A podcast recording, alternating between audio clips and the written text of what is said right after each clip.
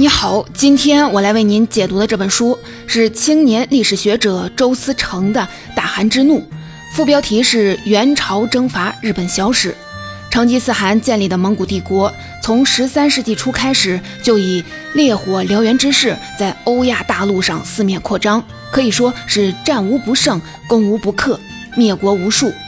多少兵强马壮的大帝国都在蒙古铁骑面前折戟沉沙。然而啊，疆域只有弹丸之地，人口不多的日本，却奇迹般的挡住了蒙古帝国的两次雷霆之击，全身而退。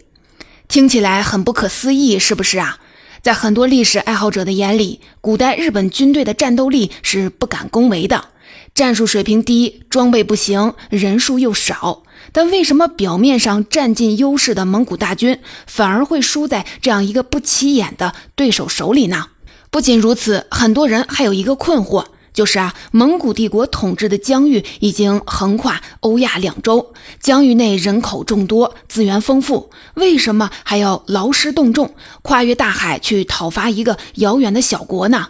主持征伐日本的元朝开国皇帝忽必烈被公认为雄才大略，他究竟是出于何种的考虑，才萌生了征服日本的念头呢？长久以来，由于史料相对缺乏，以及研究者立场和角度不同，因此忽必烈于一二七四年和一二八一年两次派遣军队征伐日本的行动，其历史真相和动机始终显得扑朔迷离。这些问题，周思成通过自己对各国史料和研究成果的分析，在这本《大汉之怒》里都做出了回答。作者在广泛的阅读中文、日文、英文等等各种语种的相关资料的基础上，涉及前人的研究成果，从元朝、日本、高丽等多方视角展开叙事，还原了当时东亚地区的政治局势，完整呈现了两场战争的全貌。本书既有对大时代背景的宏观描绘，又在微观层面对个体命运有着细致的展现，从而得出结论。这两次看似偶然、规模不大的军事行动，其实上拥有被低估的历史意义。它不仅决定了元帝国之后的统治策略的走向，也极大地影响了日本随后的社会与政治的形态，可谓一叶知秋。接下来，我就分成两个部分来为您解读这本书。首先，我来为您讲述为什么十三世纪中期蒙古帝国的分裂，促使忽必烈下定决心要远征日本。接下来，我再来为您解释下，为什么南宋的覆灭反而成了一二八一年忽必烈发动第二次远征的导火线。面对元朝大军压境，日本又是如何做到了绝地翻盘，以弱胜强的？最后呢，我们再来回首总结一下这两次看似偶然的军事冲突，如何深远影响了元帝国和日本随后的命运。首先，我们来把目光聚焦到故事的第一主角。第五任蒙古大汗兼元帝国开国皇帝忽必烈身上，忽必烈能够登上大汗之位，从某种意义上来说是事出偶然。一二五九年七月九日，忽必烈的哥哥蒙古大汗成吉思汗之孙蒙哥殒命于四川河州钓鱼城下。蒙哥之死再次让蒙古帝国陷入了内乱，由于缺乏明确的制度化的继承原则。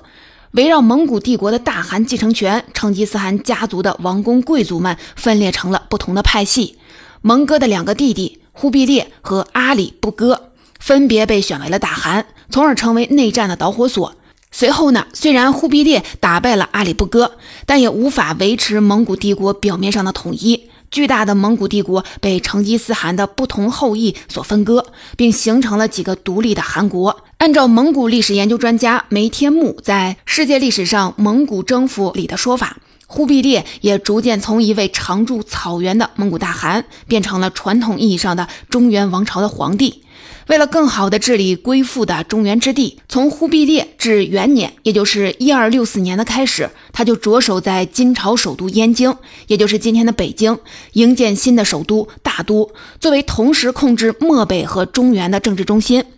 自登基以来，忽必烈一直沿用前代蒙古大汗的国号大蒙古国，但是到了一二七一年，宣布改国号为元，这个名字来自《易经》当中的乾元。意思就是来自乾卦，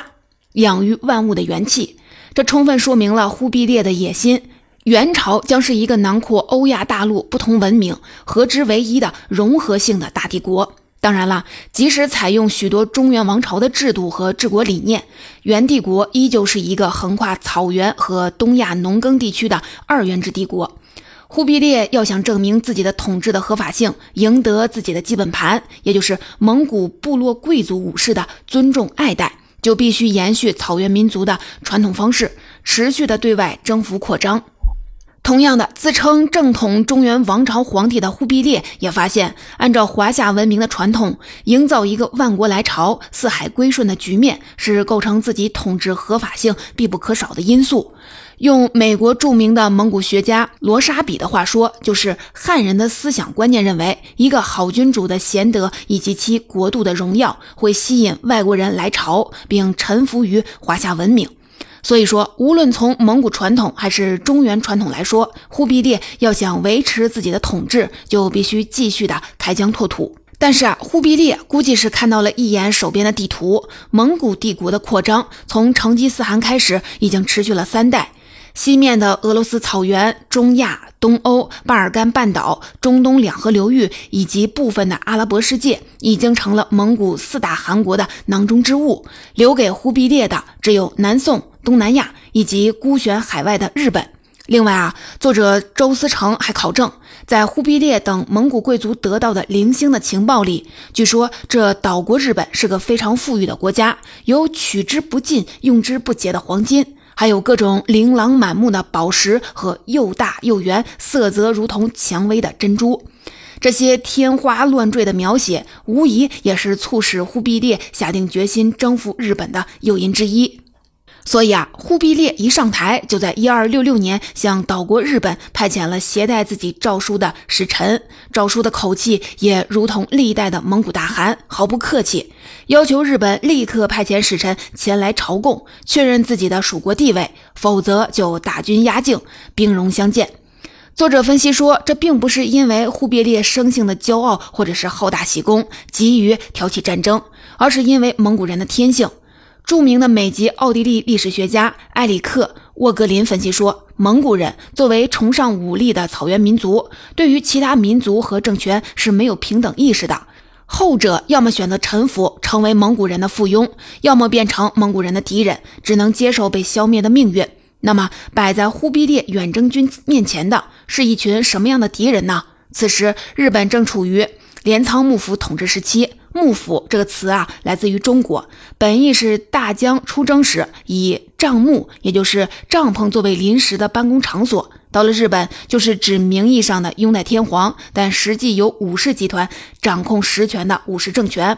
幕府的最高统治者叫征夷大将军，名义上是天皇麾下的最高级的武将，但实际上架空了天皇，是日本的实际统治者。武士是职业化的军人。按照封建从属关系，形成了一个个的小集团。武士首领赐给下级武士官职封地，反过来，下级武士要严格的效忠于自己的首领，跟随首领出征作战。和东亚大陆上的蒙古武士或者宋朝的士兵相比，日本武士单兵的武艺、兵器、盔甲装备丝毫不差，甚至还略占上风。随着日本手工业水平的提高，我们今天熟悉的那种刀身修长、弯曲、锋利的武士刀，就是在这个时代出现的。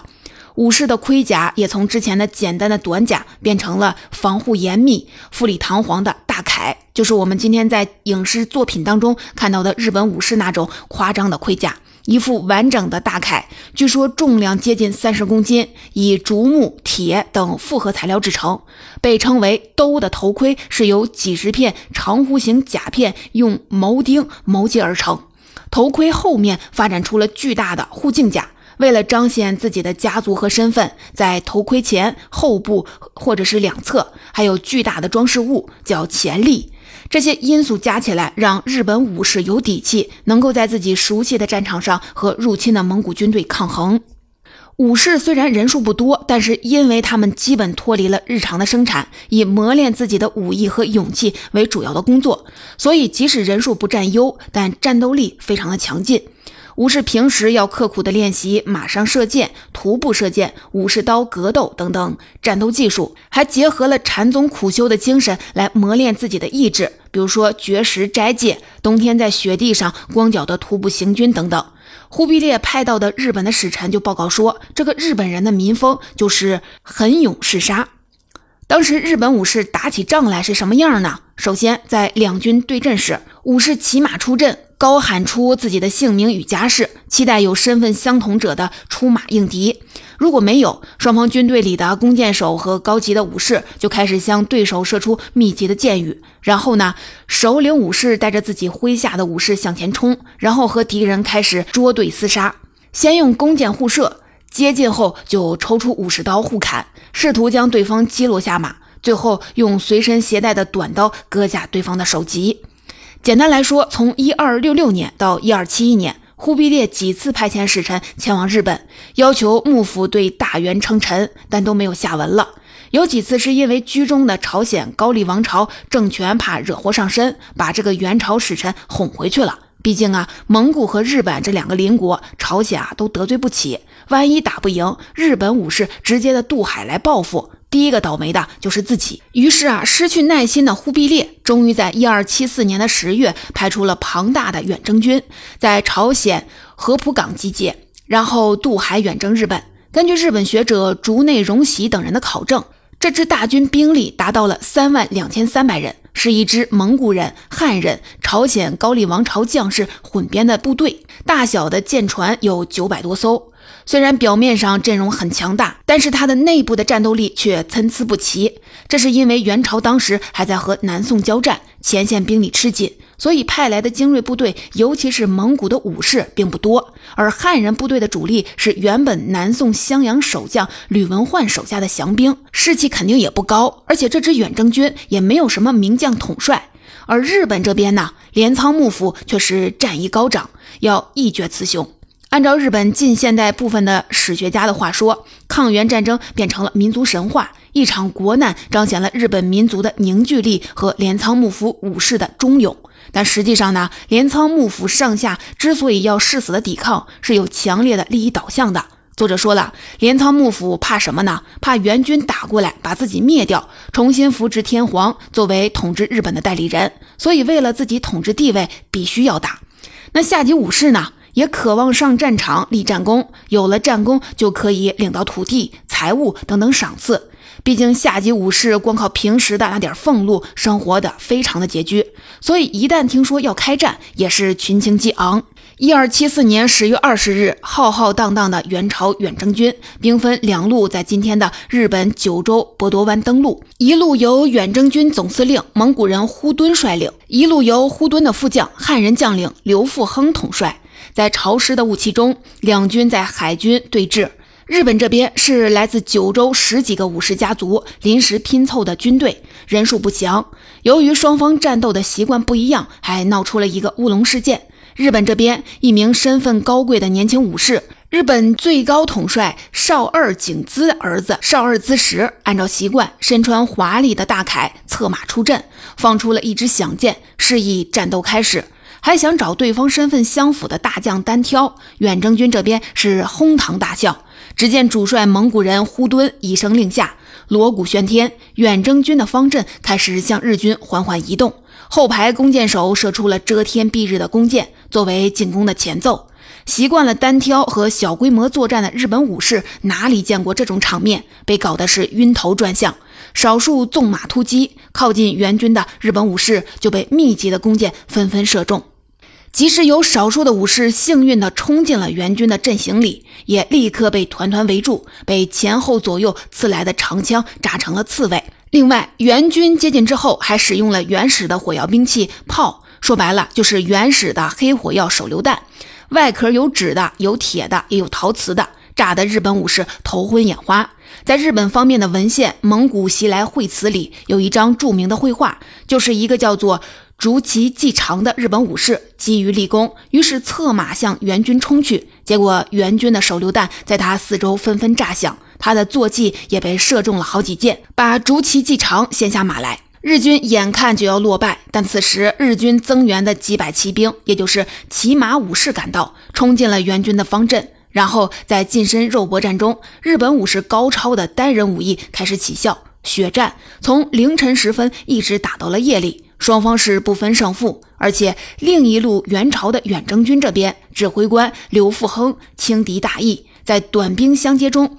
胸口挨了少二井子一箭，是身负重伤。于是啊，双方都无心恋战。日本武士退到了一道被称为“水城”的岸边防御工事里，援军这边干脆都上了船，各自休整。当夜，在战船上，远征军这边的最高指挥官开始了军事会议。接下来该怎么办呢？朝鲜人副统帅金方庆说：“要不咱们破釜沉舟，置死地而后生，明天继续再战。”但是总司令呼敦并不那么想，觉得这个仗按照今天的势头打下去，胜负不可知，于是下令撤军，返航朝鲜合浦港。但撤军途中又不幸遇到了风暴，损失了一批船只和军队，一直折腾到了十一月二十七日才抵达合浦，包括战死的、淹死的，兵力损失了大概一半。日军这一边本来在大风雨当中警戒了一夜，等着援军第二天整兵再战。没想到大清早派出去的探子说，一夜之间敌人都撤走了。所有的人大喜过望，连忙用快马向上报捷。当时的日本天皇也感动的先去各个神社还愿，幕府这边也下令颁发奖赏，赏赐了大约一百二十名在博多湾之战中立下战功的九州武士。有趣的是，在大都，忽必烈听了呼敦等人的汇报，也不认为自己就输了。因为呼敦等人搜罗了一批战利品，说日本人损失也很严重。忽必烈于是一边对远征军的将帅发布赏赐，一边盘算着何时再次发动远征呢？一转眼，时间已经过去了七年，来到了一二八一年。在这段时间里，忽必烈的蒙元王朝灭掉了偏安东南的南宋小朝廷，他终于成为所谓的中国之主。然而啊，全新的问题又出现了这位六十六岁的元朝皇帝面前。一方面，远方的日本还是桀骜不驯，在六年前，也就是一二七五年，镰仓幕府居然把忽必烈派出的五名使臣全部斩首，表示绝不臣服。另外，新晋征服的南宋领土，也就是所谓的江南之地，刚刚平定，对前朝的怀念，对蒙古征服者的反抗，依旧深植于民间。尤其是总数高达六七十万新晋投降的南宋军队，更是一个巨大的不安定因素。那么，如何解决这两个问题呢？作者分析说，忽必烈想出了一个他自己感觉两全其美的解决方案，也就是动用江南地区的人力物力，再发动一次远征日本行动。远征的主力，也就是这支新晋投降的南宋归附军队。所以啊，在一二七五年，范文虎等一批归降的南宋将领朝见忽必烈时，忽必烈就直接的问他们：“日本可伐否？”意思是让你们去打日本，有把握吗？刚刚归附元朝、心惊胆战的范文虎等人，为了表忠心，自然一个个拍着胸脯保证这事儿啊不在话下。反过来又增强了忽必烈的必胜的决心。于是，一场轰轰烈烈的远征筹备工作就此展开。军队是现成的，战船的问题也解决了。因为元朝灭了南宋，自然接收了南宋庞大的水师。根据统计，共有超过三千五百艘的战船参加了第二次远征日本的军事行动，大多数都是俘获的南宋战船。不仅如此，南宋沿海地区遍布的造船厂也被元朝政府接收，然后全力开工打造新船，用于远征行动。为了赶工，元朝政府的官吏们开始了规模浩大的伐木工程，并且四处的搜刮劳动力，参与砍伐和造船工程，搞得江南地区是民怨沸腾。忽必烈这第二次远征日本涉及的兵力和行动规模，大大高于七年前的初次远征。此次远征大军兵分两路，一路由蒙古统帅新都率领，由蒙古、朝鲜高丽部队组成，大约四万，称东路军。再次从朝鲜合浦港出发，另一路则是由范文虎率领的南宋的投降军队，称为江南军，为数十万，从今天的宁波港出发。两军决定是先在朝鲜的金州会合。新都这一路急于抢头功，所以啊，压根儿没有在金州等待范文虎。五月初起航之后，就一头扎进了七年前的登陆地点——日本九州博多湾。不过啊，这次登陆地点选在了一个小岛——志贺岛。因为这里和日本大陆有一条狭窄的沙洲相连，退潮时可以徒步涉水而过，并且还能绕过日本武士苦心在岸边设置的防御工事。再来看日本这边，这七年来神经一直绷得紧紧的，唯恐元朝再派大军入侵，所以武士们是秣马厉兵，不敢松懈。首先呢，九州的武士领主在幕府的责成下，沿着博多湾修了一道二十多公里长的石墙，作为防御主体。当然了，由于元军二次远征改变了登陆地点，这道海边长城变成了没用的马奇诺防线。然后，掌握幕府实权的统治者北条时宗借口加强防御，把九州沿海地区的守护，也就是地方武士、行政长官，呼呼啦啦换了一批，都换上了自己的心腹，加强指挥。为了祈祷战胜，北条时宗还在佛前发下宏愿，赐血写经。据说北条时宗一口气抄了万八千的字，这手下看了都感动得不得了。从六月六日开始，元朝东路军和防守的日本武士在海面上和陆地上进行了多次零零星星的小规模的遭遇战。由于战场狭窄，个人武艺高强又熟悉地形的日本武士挡住了元军的进攻。元军因为粮食和淡水即将用尽，军中又有了传染病流行开来，更加士气低落。根据日本方面的史料，九州武士这边士气高涨。比如那个在第一次抗元战争当中仓促上阵的朱祁继长，虽然没有砍下敌人的首级，但凭着一鼓作气向前冲这股狠劲儿，也被幕府赐下了一小块的领地和一匹骏马。所以这一次他备受鼓舞，曾经自告奋勇充当敢死队，对元军的战舰进行了夜袭，终于砍下了两颗敌人首级，可以拿来请赏了。直到六月二十四日，范文虎率领的江南军才慢腾腾地赶了过来。双方合兵一处，在六月二十九日和七月二日和主动来袭的日军交战，总算打了两个小胜仗。下一步该怎么办呢？新都和范文虎等等合计了一下，决心全军移师到附近的鹰岛，然后在全军在长崎附近的港口申江登陆。那里港口吃水深，比较适合打船停靠，又是一个避风港，是个良好的登陆地点。然而，八月一日深夜，一场超级台风突如其来的横扫了九州。这是因为七月到九月，九州地区本来就是台风高发季节，而元朝远征军的战船大部分是从南宋缴获来的战利品，质量不佳，抗风暴能力差。于是啊，庞大的元朝的远征军舰队瞬间就被风暴吞没了，要么是倾覆，要么就互相的碰撞，四分五裂。或者被巨浪冲到了岸边，撞击在礁石之上。三天之后，惊魂未定的新都范文虎等将领只能率领残存的军舰和部队仓皇撤退。这次突如其来的台风也被日本后世神化为天神降下的护国神风。日本二战末期穷途末路搞出的自杀性航空部队——神风特工队，名字啊就来源于此。根据日后日本历史学家的统计，第二次远征日本的援军，在这次台风当中损失的人数可能达到了十万人左右。总结：同年的八月底，在上都避暑的忽必烈才接到了援军铩羽而归的消息，他的第一反应就是震怒，决定立刻的筹备再度的讨伐日本。他命令从蒙古军队中选拔有船只驾驶和水战经验的军士。再从沿海各地招募海盗，准备组织水师。另外，忽必烈还下令制造来自中亚的先进投石机、西域炮，准备在攻击日本时使用，并且继续的在江淮地区大肆的征集、搜刮粮食，准备先运往朝鲜和浦港，作为远征日本的后勤物资储备基地。然而，到了一二八六年，忽必烈忽然大手一挥，宣布一切征讨日本的筹备行动立刻停止。这是因为忽必烈已经隐隐的感到元朝再疆域辽阔，地大物博，人力物力资源也是有限的。在东南亚，元朝已经分别和越南、缅甸打了好几场的战争。在江南地区，元朝为了讨伐日本所进行的搜刮，已经让百姓民怨沸腾。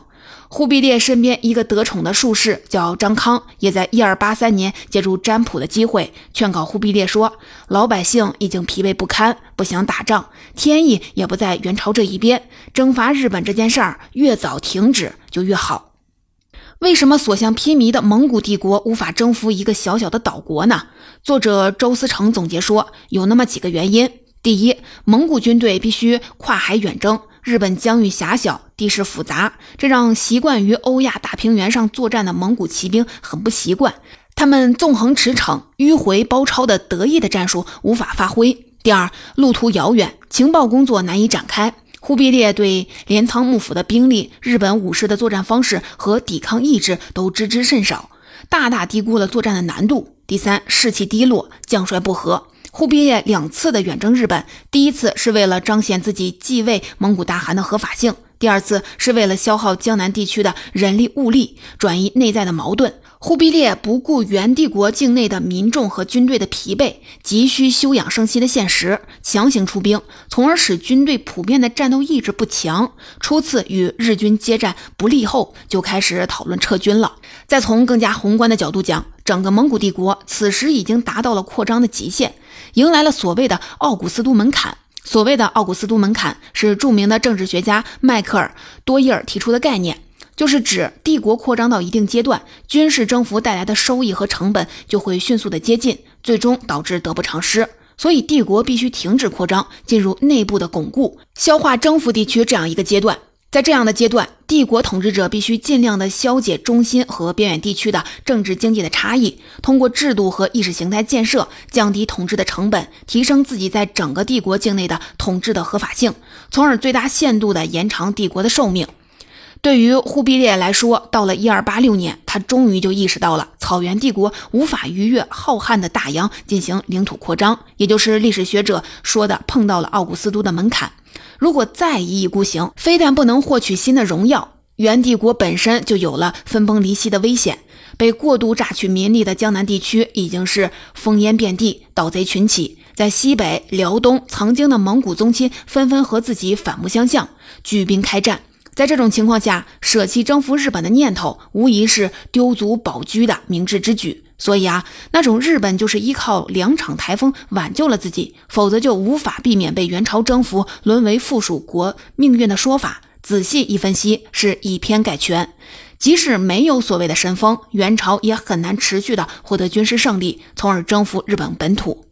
让我们回过头来，再来看一看一海之隔的日本。具有讽刺意味的是，两次抗元的胜利，非但没有让镰仓幕府的统治得到巩固，反而让他迎来了前所未有的统治危机。首先，幕府不像一海之隔的大元帝国那样财力雄厚，光是在海边修石墙、组织军队、准备增援九州，就耗费了大量的收入。其次，由于两次的战争需要打赏的人太多了。直接参战的武士不说，就连那些在神社寺庙里天天求神拜佛的祭祀官、和尚，也都跳出来说：“神风降临，援军战败，是我们日夜祷告做法的结果，我们也要一份赏赐。”这波声势浩大的讨赏运动一直闹了将近二十年，直到一三零零年还没有平息。手头拮据的镰仓幕府最后只能耍无赖，说所有的欠账一笔勾销，不再处理任何关于抗元之战当中关于赏赐的申请了。这下各地封建武士对幕府可以说是离心离德，怨恨有加。部分大胆的地方武士干脆强占原本属于幕府或者朝廷的土地，当做对幕府有功不赏的报复。幕府统治的基础进一步的被削弱了。终于在一三三三年，后醍醐天皇联合对幕府不满的地方武士，发动了正中之变与元弘之变，镰仓幕府宣告灭亡。所以说，历史的发展进程。如同一串方向不明的多米诺骨牌，在第一块倒下之时，很少有人能预见最终的结局会隐藏在哪个方向呢？